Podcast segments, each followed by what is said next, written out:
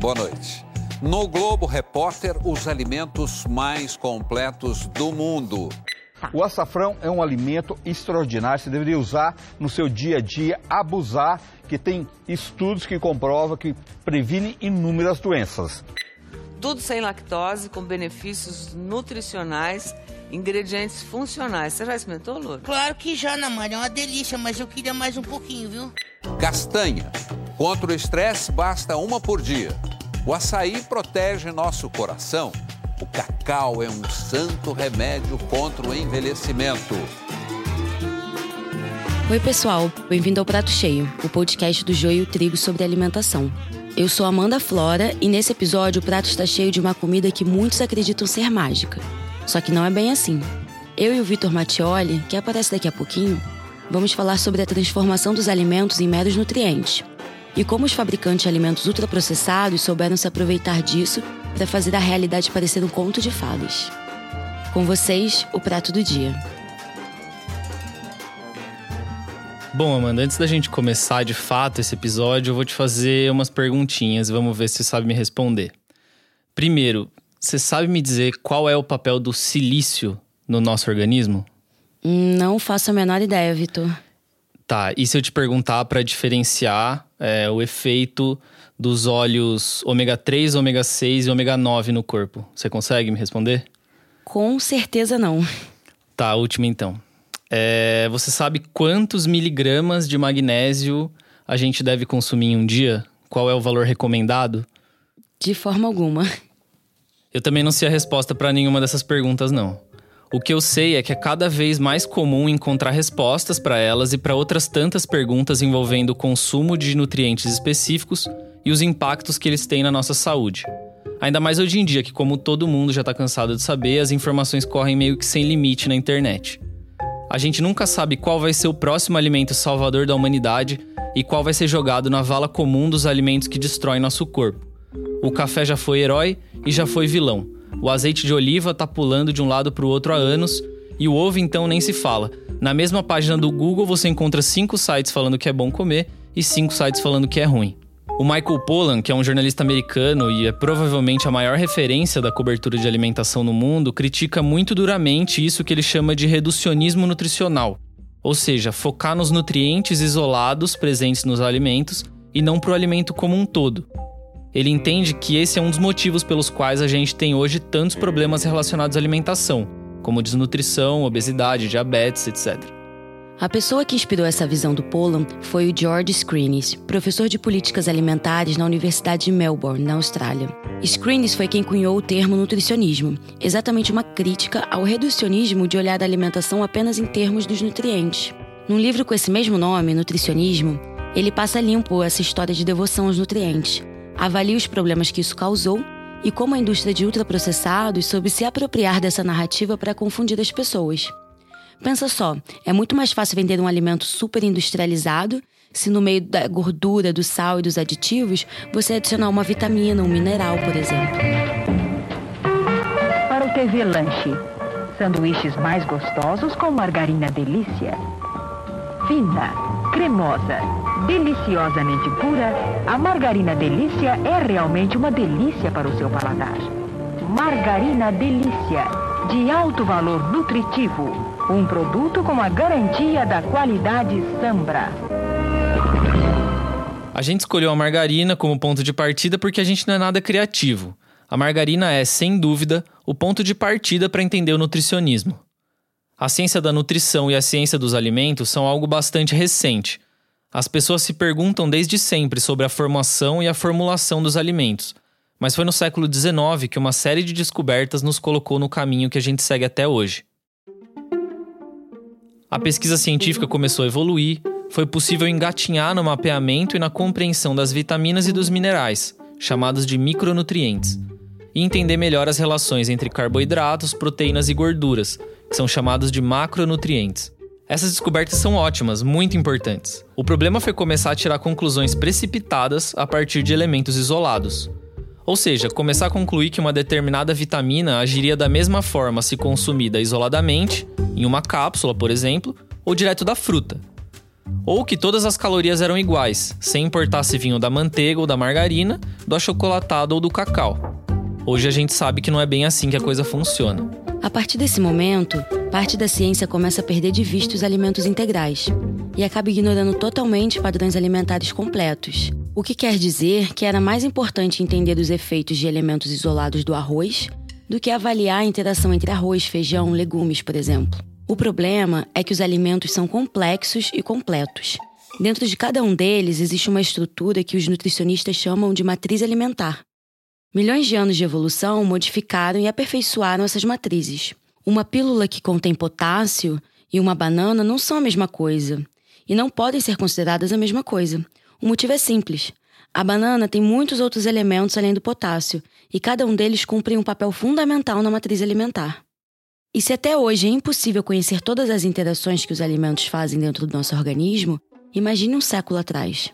Mas isso não impediu alguns especialistas da nutrição de tomarem para si o poder de cardeais no assunto, inquestionáveis, infalíveis, prontos para receitar as pessoas que deixassem de lado padrões alimentares tradicionais e aderissem a uma alimentação mais racional e mais industrial.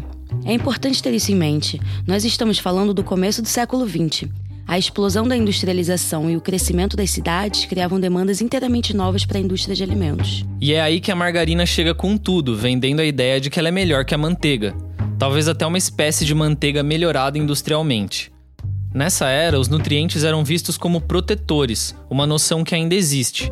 Essa ideia de que basta consumir as quantidades recomendadas de vitaminas, minerais, carboidratos, proteínas, gorduras e afins para ter uma vida saudável. Ou seja, a alimentação se torna uma tortura na qual você precisa ficar calculando tudo que você está comendo. A partir daí, a alimentação vira também um risco. Se você não tem os níveis recomendados de ingestão, está se colocando em perigo. As calorias são um elemento central dessa era, em especial a crença de que todas as calorias são iguais. É legal citar, Amanda, que no primeiro episódio que a gente fez do Prato Cheio, que foi sobre alimentos ultraprocessados, a gente falou de uma pesquisa feita nos Estados Unidos por um médico chamado Kevin Hall, que deixou bem claro que a origem das calorias influencia muito a maneira como elas vão ser metabolizadas no nosso corpo.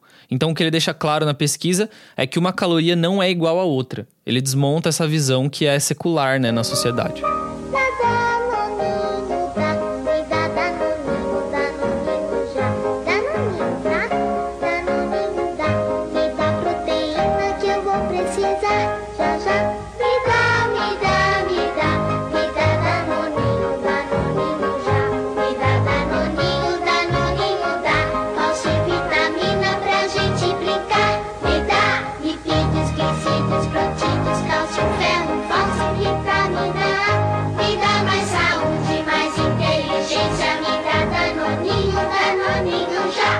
Visão quadradinha da alimentação, que não considerava a complexidade dos alimentos, começa a mudar na metade do século passado. Os cientistas da nutrição voltam os olhos para os nutrientes ruins e para as doenças que elas podem causar. Vitor, me diz uma coisa, mas tem que pensar rápido. O que é pior? Açúcar ou gordura? Nossa, essa é difícil. Eu acho que açúcar. Então, olha essa história. Nas décadas de 50 e 60, especialistas olharam para alguns resultados científicos isoladamente para concluir que as gorduras eram muito nocivas, qualquer gordura, sem restrição. A partir daí, foi que a manteiga caiu em desgraça total e o ovo teve seu momento de terror como grande vilão do colesterol. Mas passadas algumas décadas dessa recomendação, as pessoas continuaram engordando e muito rápido.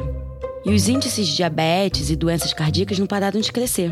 É nessa era que a margarina perde a aura de imitação e ganha vida própria. Afinal, ela pode ser manipulada o quanto for necessário para retirar gordura, colocar gordura, dar uma nova cor, uma nova textura, sabor, cheiro. E o açúcar lá, tranquilão. Com os olhos voltados para os nutrientes, os cientistas da nutrição se esqueceram de olhar para o que de fato estava mudando: os métodos, os tipos e a extensão do processamento dos alimentos. O avanço da tecnologia fez com que se pudesse dar asas à imaginação. Era possível usar meros fragmentos de alimentos somados a uma penca de aditivos para criar produtos que se parecem muito com comida. Os alimentos inteiros passam a ser substituídos por proteínas isoladas, açúcares diferentões tirados de algum cereal ou um óleo bacana drenado da soja. É aí que o iogurte feito apenas de leite vai perdendo espaço para o danoninho. O Danoninho, aliás, é mais um emblema claro dessa era, criando a fama de um alimento completo para as crianças. E se tem uma coisa que vende, é produto que promete saúde para a criança. Cálcio, ferro, fósforo e vitamina A. Quem é que não vai querer dar isso pro filho?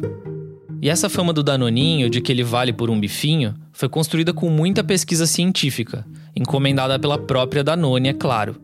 Aqui no Brasil, no final da década de 90, alguns professores da USP e da Universidade Federal de São Paulo defenderam a adoção desse produto na rede pública de ensino como uma estratégia para redução da prevalência de anemia. Mas por que não o feijão? E por que não o brócolis? A resposta é simples, porque o feijão e o brócolis não tem quem financie estudo científico, ainda mais no Brasil, onde alimentos frescos são produzidos em grande parte pela agricultura familiar, que mal tem dinheiro para pagar a conta de luz. Como diz o professor Rafael Claro, da Universidade Federal de Minas Gerais, essa lógica, se levada às últimas consequências, pode nos guiar à conclusão de que a bolacha Bono de morango é nutricionalmente mais completa do que o morango em si.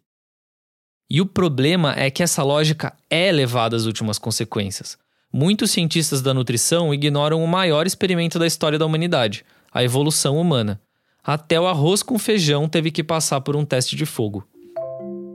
E aí, pessoal, tudo bem? É, meu nome é Muriti, eu sou editor do Joio e desse podcast que você está ouvindo agora. Essa primeira temporada está no ar graças à Fundação Henrique Ball, que trabalha em prol dos direitos humanos e da sustentabilidade. Se você também quiser apoiar o nosso trabalho, a melhor forma de fazer isso é falando. Indique esse podcast para alguém e nós seremos eternamente gratos. Para saber mais sobre o nosso trabalho, acesse ojoiotrigo.com.br. Olha, gente, esse aqui que eu vim mostrar para vocês agora é o Nutrev, é um ah. novo produto da Herbalife. É uma bebida vegetal, sem lactose, sem açúcar, sem colesterol e com baixo teor de gordura. Então, é uma excelente alternativa ao leite, viu, Loura? Pois é, Nutrev é o que faltava para você e para sua família. O avanço assustador das doenças crônicas deveria ter levado a questionar o que estava errado na nossa alimentação. Era o arroz, consumido desde sempre, que havia se tornado um problema? Ou eram produtos como o Danoninho? O que havia mudado, afinal? Será que alguém pensa nas calorias na hora de encarar um PF? Hum, não. Deve ter bastante. A gente não, não faz ideia do, da bomba calórica que é o PF hoje. Bomba calórica é uma dessas expressões que trazem para o mundo cotidiano uma lógica típica do nutricionismo. E falar sobre o prato feito como culpado pelos graves problemas de doenças crônicas é bem curioso. Essa reportagem da Record é uma de muitas que tiraram conclusões apressadas sobre um estudo com problemas divulgado no começo de 2019. Você pode ler todos os detalhes na reportagem lá no nosso site, o joiotrigo.com.br. O título é Não, prato feito não engorda mais que fast food. Para quem olha isoladamente para os nutrientes, a possibilidade de discordância é infinita. Você pode passar décadas e décadas isolando elementos para tentar entender o que vai mal e o que vai bem. Mas alguns cientistas começaram a alertar que era preciso olhar para os alimentos inteiros, ou melhor ainda, para padrões alimentares completos. Mas mesmo esses cientistas, ou parte deles, continuam presos ao paradigma do nutricionismo quando propõem esse olhar mais amplo. Por exemplo, a dieta dos países mediterrâneos, como Itália e Grécia, passa a ser promovida como algo ideal porque reúne as gorduras certas e os carboidratos certos, e não porque promove uma interação complexa que foi desenvolvida ao longo de muitos séculos. E padrões alimentares menos estudados, caso do nosso arroz com feijão, passam a sofrer com a impressão de que são algo inferior, de que não chegam a ser tão completos assim, ou de que são os culpados pelo problema. O fato é que desde os anos 90, novos avanços na ciência da nutrição permitem entender ainda mais o funcionamento de componentes isolados que vão abaixo dos micro e dos macronutrientes. A gente já não está falando de gorduras nem de gorduras saturadas ou insaturadas, mas de ômega 3 e 6, por exemplo. Seu coração agora tem opção. Chegou Qualivita. Ela tem ômega 6 e é feita com óleos vegetais, assim como aquela outra que você já conhece há tanto tempo. A diferença é que a outra tem o sabor dela. E a Qualivita tem o inconfundível sabor de Quali. Seu coração vai agradecer qualquer uma das duas. Já seu paladar. Bom, aí é melhor perguntar para ele. Chegou Qualivita, amiga do coração e gostosa como Quali. Anvisa, alô, cadê você? Canalices à parte, a era do nutricionismo funcional está a todo vapor. Nela, a indústria que criou o problema passa a oferecer a solução, Te faltam fibras? Um iogurte com probióticos resolve. Te falta vitaminas? Nada como um leite enriquecido. Tá procurando boas gorduras? Então vai de margarina. Nessa era, é o funcionamento do corpo que ganha uma dimensão cotidiana. A gente é submetido a ilustrações sobre o sistema digestivo que passam a integrar o nosso imaginário. Para mim, o ápice disso é a publicidade do Activia, com o famoso bacilo dan regularis. E sobre esse assunto, Amanda, acho legal comentar que em 2008 a Anvisa chegou a proibir uma propaganda do Activia de ser veiculada sob a alegação de que eles estavam vendendo esse produto como um remédio para intestino preso. E na visão da Anvisa, a Danone não tinha essa prerrogativa. Acha que se sentir inchada é normal? Você toma mesmo Activia, Dira? Todo dia. Você já experimentou? Não. Às vezes eu me sinto inchada, mas é que eu passo o dia sentado, então é normal, né? Não, normal é se sentir bem. E a Activia pode ajudar. Só Activia contém DAN regulares que ajuda a manter o intestino no ritmo que reduz a sensação de inchaço. E é importante dizer que também existe nutricionismo com alimentos in natura. É comum ouvir as pessoas dizendo que a aveia faz aquilo, que a cúrcuma faz isso, que a amora faz aquele outro. E uma parte dessa agenda científica se move porque tem corporações ou grupos financiando. A Aveia é um caso claro. Pensou Aveia, pensou Quaker, uma corporação que integra a PepsiCo, fabricante dos refrigerantes Pepsi e dos salgadinhos da Elma Chips. Outra parte dessa agenda se move por interesse de algum pesquisador ou de algum grupo de pesquisas. Pode ser um interesse no nutriente por um motivo qualquer, mas também pode ser por um motivo econômico, pensando em lá na frente conseguir vender a patente a alguma corporação. Sim, porque esses superalimentos acabam incorporados a produtos ultraprocessados que tentam se vender como saudáveis. A chia, a quinoa, o mel, todo mundo nessa turma já teve seu momento de glória na indústria de ultraprocessados. Voltando ao George Screenes, que criou o termo nutricionismo, o que ele propõe é um olhar mais amplo sobre a alimentação. Utilizando os conhecimentos da nutrição, podemos olhar o alimento de uma forma mais complexa. Os nutrientes, por exemplo, não devem ser avaliados de uma forma isolada, mas como parte de algo maior. Consumir uma cápsula de vitamina C nunca vai ser igual a consumir uma laranja. Como o próprio Screenes admite, há um longo caminho a ser percorrido até que a gente comece a ver os alimentos com mais complexidade. Na verdade, a gente nem dispõe de todos os elementos suficientes para poder avaliar um alimento com o grau de profundidade que o Screenes propõe. A gente sabe pouquíssimo sobre os métodos de produção de cada alimento, Enquanto a gente não chega lá, guarde isso na cabeça. Nenhum alimento sozinho implica em uma dieta saudável. E nós não comemos nutrientes, nós comemos comida. Se você ficou interessado no livro Nutricionismo, do George Screenes, o Joio é um dos responsáveis pela edição brasileira da obra, com lançamento previsto para esse primeiro semestre de 2020. A tradução é um projeto em conjunto com a editora Elefante e a ONG ACT Promoção da Saúde. No geral, esse tipo de publicação não se converte em recursos financeiros por nosso projeto. O nosso objetivo é possibilitar que as pessoas tenham acesso, na nossa língua, a uma publicação importante para romper com o paradigma vigente da alimentação. As fontes de informação que usamos ao longo desse episódio estão na descrição. A produção e a edição do Prato Cheio são de Natália Silva. O roteiro desse episódio foi feito por mim e pelo João Pérez. A gravação foi feita no estúdio Reampim com o Rafael Prego. Quem cuida das redes é Amanda Flora. A ilustração desse episódio foi feita por Denise Matsumoto. Esse podcast está no ar graças ao apoio da Fundação Henrique Ball.